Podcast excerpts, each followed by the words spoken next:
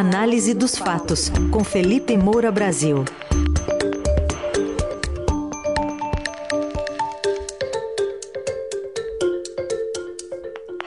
Hoje, fuzil e granada no comentário aqui do Felipe Moura Brasil para o episódio do fim de semana envolvendo Roberto Jefferson, ou Bob Jeff, como talvez ele prefira, ele não Felipe, o próprio atirador. Bom dia, Felipe. Salve, salve, Raizen, Carol, equipe da Eldorado FM, melhores ouvintes, sempre um prazer falar com vocês. Vamos juntos para essa última semana de segundo turno, em meio a todo esse aparente hospício. Ô Felipe, é, terrorismo do bem que também pode ir à tentativa de homicídio de policiais e essa estratégia aí para o fator Bob Jeff não gerar um efeito rebote para as investidas do bolsonarismo contra o Supremo e contra o TSE. Queria que você falasse um pouquinho desse contexto, até com base na, na sua coluna de hoje do Estadão. Pois é, Carol, eu, eu quero lembrar um tweet que eu fiz aqui, volta e meia eu lembro quando acontece um tipo de barbaridade assim, que foi de 18 de outubro de 2018, antes do segundo turno da eleição que deu a vitória para o Jair Bolsonaro sobre o Fernando Haddad. Eu escrevi o seguinte: todo líder popular atrai, além de pessoas de bem, uma porção de oportunistas, impostores ou malucos que podem praticar barbaridades mais cedo ou mais tarde. A diferença é que há líderes que as incentivam e outros que as desestimulam e repudiam. Então, repito, escrevi isso em 2018 e se Jair Bolsonaro tivesse ouvido lá, não estaria agora correndo para se descolar do Roberto Jefferson. Porque o Roberto Jefferson não é o primeiro. Teve Sarah Winter, teve Daniel Silveira, para quem inclusive ele concedeu lá a graça, né, aquele indulto individual, que aliás agora o Roberto Jefferson quer, já vinha nos últimos meses tentando articular isso por meio de emissários junto ao presidente, mas o presidente sabe que o Jefferson já estava desgastado, que podia pegar mal para ele, ele está em véspera da eleição, não quer perder voto, estava meio que enrolando. Aí eu volto ao que eu escrevi num artigo chamado A Função do Reacionarismo Aloprado. Quem quiser procurar no Google é só botar esse nome com o meu. Em 13 de agosto de 2021, ano passado, escrevi que Jair Bolsonaro, aspas, encobre o patrimonialismo, o fisiologismo, os acordões e a inépcia da família com o reacionarismo aloprado que resultou na prisão de Roberto Jefferson, o condenado no mensalão do PT promovido a mártir da liberdade bolsonarista de aloprar. Fecho aspas. Então, isso, eu repito, estava escrito há 14 meses. O Jefferson como mártir da liberdade bolsonarista de aloprar. E esse ex-deputado do PTB levou a sério esse papel de mártir do bolsonarismo, meu título irônico do artigo de hoje. E ele disse ontem, depois de dar esses tiros de fuzil e lançar granadas contra a Polícia Federal, quando os agentes chegaram à casa dele para levar de volta para a cadeia por ordem do Alexandre de Moraes. Reagi, não vou me entregar, só saio daqui morto. Quer dizer, frase de quem quer ser o mártir.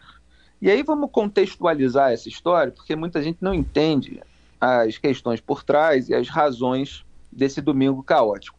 O ministro do STF, Alexandre de Moraes, é, revogou a prisão domiciliar como ele escreveu na decisão, em face do reiterado desrespeito às medidas restritivas.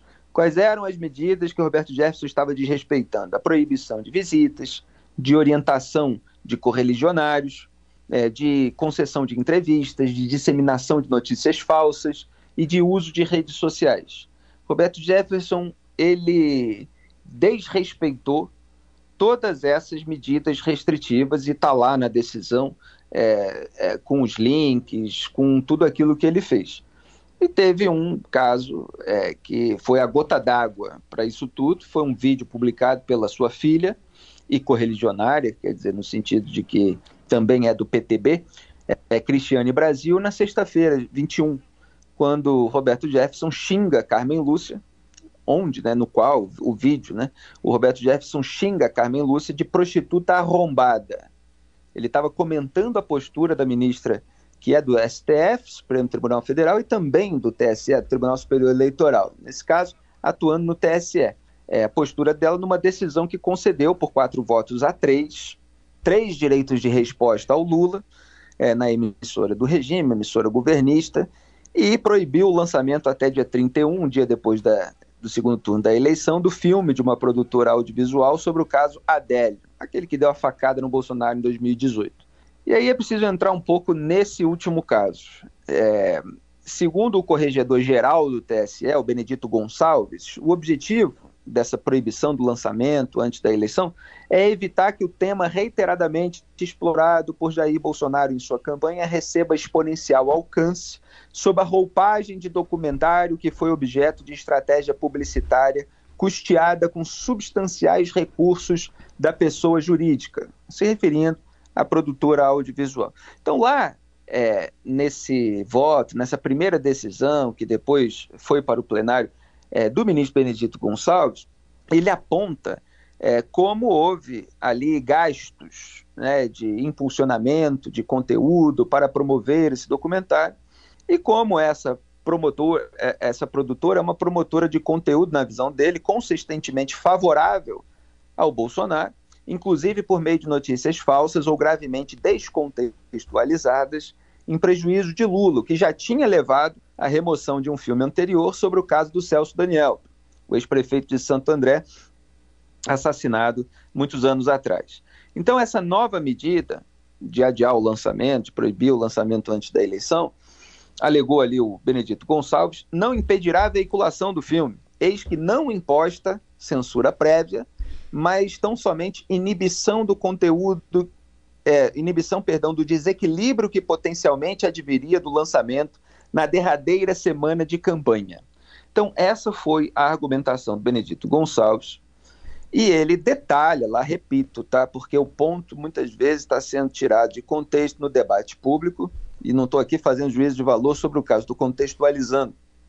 Mas o ponto é justamente esses gastos com recursos de pessoas jurídicas, o que na visão do corregedor fere ali a legislação eleitoral. Então ele, ele, ele propõe essa medida que é referendada é, pelo plenário, mas é, sem proibir que o vídeo, que o filme seja distribuído, que seja publicado depois é, da eleição. É claro que é perfeitamente legítimo fazer críticas a essa decisão. Estou apenas contextualizando. E a Carmen Lúcia, ela se expressou pior ainda do que o corregedor. Ela frisou que não se pode permitir a volta de censura sobre qualquer argumento no Brasil, mas que a situação é excepcionalíssima, um caso específico, e estamos na iminência de ter o segundo turno das eleições. E aí, claro, ela foi logo criticada por abrir exceção à censura para prejudicar o Bolsonaro.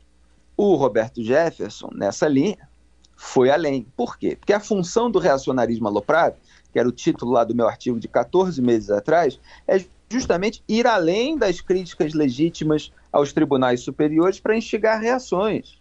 E aí você fica nesse embate, você fica nessa beligerância, você fica é, com uma postura de vítima muitas vezes. E às vezes você tem é, aquela decisão que é prejudicial, que é uma reação desproporcional algo que foi dito, mas às vezes é, você tem alguém que está incorrendo num ato de delinquência e está posando de vítima, aproveitando toda a confusão que está formada. E esse estímulo ao terrorismo do bem, como eu chamei, agora a gente sabe até onde vai vai até a essas tentativas de homicídio de policiais às vésperas da eleição. Só aí, só então, depois de tanto estímulo que foi feito, tanto que estava registrado lá no meu artigo, vem a notinha de repúdio para evitar a perda de votos. Então, Jair Bolsonaro precisou publicar lá no Twitter é, que repudiava o, o xingamento, inclusive, a Carmen Lúcia, que ele não tinha repudiado antes, precisaram vir os tiros, inclusive para ele repudiar isso, junto com os tiros. Ao mesmo tempo em que repudiou que inquéritos sem o respaldo legal, é, atuação do MP, e fez uma confusão, porque no caso do Roberto Jefferson, a própria prisão é, foi pedida lá atrás, em 2021, pelo Procurador-Geral da República, pela Procuradoria-Geral da República. Na verdade, assinada a peça pela subprocuradora Lindor Araújo. E aí, o que, que aconteceu? É, o caso foi escalonando. É, Bolsonaro tinha mandado o ministro da Justiça Anderson Torres lá para casa do, do, Roberto Jefferson, quer dizer, que é o que a gente não vê acontecer quando é, qualquer vagabunda e atira contra a polícia, mas no caso parecia tudo muito especial, né?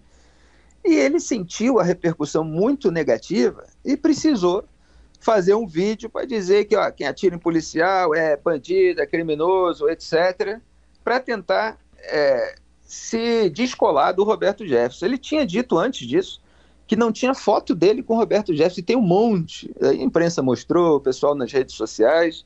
E foi até um dia muito curioso, porque os bolsonaristas, a claque, né, os propagandistas mesmo do regime, aqueles que só apontam a sujeira do outro, mas passam pano para a sujeira do seu grupo político, eles passaram o dia numa posição é, de ataque aos tribunais superiores e de pano para o Roberto Jefferson.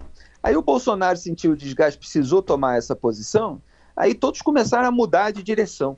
Né? Estão sendo zombados lá em diversos fios, né, sequências de tweets. E o Roberto Jefferson é aliado do Jair Bolsonaro desde 2003, pelo menos. Quando o Bolsonaro, atual presidente, migrou do PPB para o PTB, que é o partido do Roberto Jefferson. E o seu filho, Eduardo Bolsonaro, passou a receber a remuneração por um cargo na liderança do PTB lá em Brasília, enquanto fazia faculdade no Rio de Janeiro. Quem quiser, procure a reportagem da BBC de 2019, isso só foi revelado, lamentavelmente, depois da eleição que é uma, um título assim, é Emprego em Brasília, Faculdade do Rio, algo nesse sentido, né, que gerou é, muitas críticas ao Eduardo Bolsonaro, mas a farra nos gabinetes bolsonaristas já, é, já vem de lá de trás, é bastante antiga.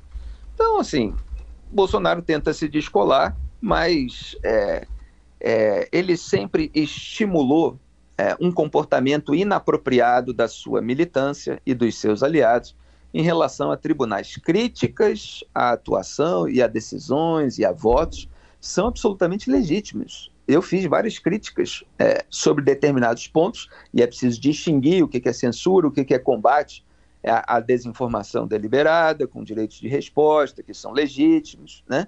Mas eu fiz aos pontos que eu considero é, que foram censura. E apontei aquilo que é realmente impróprio e que faz é, o candidato rival merecer é, direito de resposta.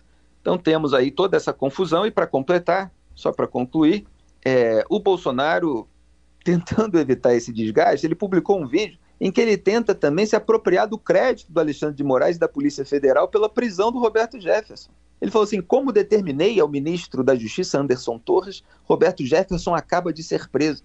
Não foi ele que determinou nada. Foi Alexandre de Moraes que determinou primeiro a revogação da prisão domiciliar por desrespeito. Não é pelo xingamento a Carmen Lúcia, é pelo desrespeito às medidas restritivas. E depois é, a nova prisão por aquilo que ele fez ao resistir à prisão, né, que, foi uma tenta é, que foram tentativas de homicídio pelas quais ele deverá uhum. é, ser devidamente acusado. Então a responsabilidade é do Moraes e da PF. Mas o Bolsonaro quer espalhar conteúdo por WhatsApp aí, para posar assim de quem é a favor da ordem e contra esse tipo de avacalhação. É, então teve isso e teve a, declaração dele em seguida. Não se justifica se referir a uma mulher da forma como ele se referiu, o que é bastante curioso. Repito, Bolsonaro só repreendeu isso depois do tiro, né? não repreendeu antes, teve oportunidade. E esse é o presidente que acusou menores venezuelanas de fazer programa para ganhar a vida. Foram as expressões que ele usou, para fazer programa e ganhar a vida. Então, assim, é o sujo falando do, é, de alguém ainda mais sujo do que ele, claro. Tem aí uma questão de proporção. O que o Roberto Jefferson fez é pior no, no, conjunto da obra, mas insinuar prostituição de menores também não é uma coisa bonita e a gente viu como o presidente pediu um falso, fez um falso pedido de desculpas. Então, eis aí um, um resumo né, é, de um domingo caótico é, com esse protagonismo do, daquele que quis ser o mártir do bolsonarismo. Isso pegou muito mal e agora é, o próprio Moraes, o próprio STF, o próprio TSE é, conseguiram aí é, se se revitalizar, vamos dizer assim, com uma parcela mais moderada da sociedade no meio dessa confusão. Há erros para todos os lados, mas o, o grau de delinquência é, de quem atira em policiais, evidentemente, é, soa muito pior. E, e, você conhece bem o Rio. Se tudo isso que você narrou tivesse ocorrido num morro aí do Rio, qual seria o desfecho? É exatamente, Heisen. É, o desfecho é, é, bem possível que fosse é, de é, reação armada contra aquele que atirou, eventualmente com a sua morte, se não com a sua prisão, algemado, empurrado para dentro de um caminhão. E quando é, a gente já viu casos né, de policiais que abusam é, para além é, da, de uma reação que poderia ser natural, quer dizer, você reagir em legítima defesa, você prender, algemando, levando para o camburão, você tem aqueles casos de excesso em que o sujeito bota lá gás lacrimogênio é, no porta-mala, né, de, um, é, de, de, uma viatura ou de um carro que está ali, a gente viu isso acontecer.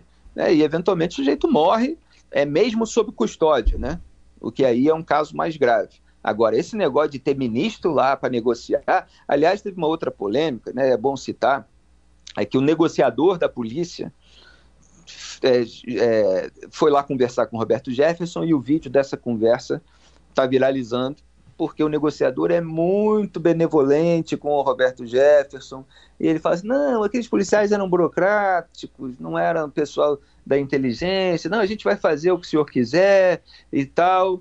É, é claro que aquela conversa ela soa como um vexame e eu a considerei assim é, quando, eu, quando eu a vi mas a gente precisa contextualizar. É um vexame toda a situação né, que gera aquela conversa e aquele conteúdo e aquelas pessoas ali presentes. O padre Kelman, que é um correligionário do Roberto Jefferson também.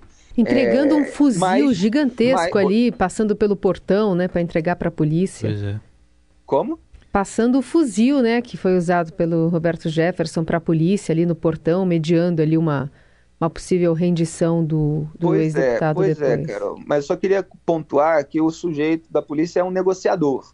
Então é claro que há a alegação, vamos aguardar aí maiores detalhes da própria polícia, de que ele estava ali engabelando o Roberto Jefferson para que ele fosse acompanhado para a delegacia. Então, assim, tentando conquistar a confiança e falando algumas coisas, só que algumas coisas que já pegaram mal dentro da Polícia Federal, porque hum. houve policiais que acabaram é, é, sendo feridos. E o outro ponto é, é, a questão das armas, né? Como é que o sujeito que está em prisão domiciliar tem granada e fuzil né, para resistir à prisão? São coisas desse Brasil absolutamente doente. Este foi o Felipe Moura Brasil e a coluna de hoje daqui a pouquinho estará no radioeldorado.com.br também nas plataformas de áudio. Amanhã tem mais. Obrigado, Felipe. Até amanhã. Obrigado a vocês. Grande abraço. Tchau.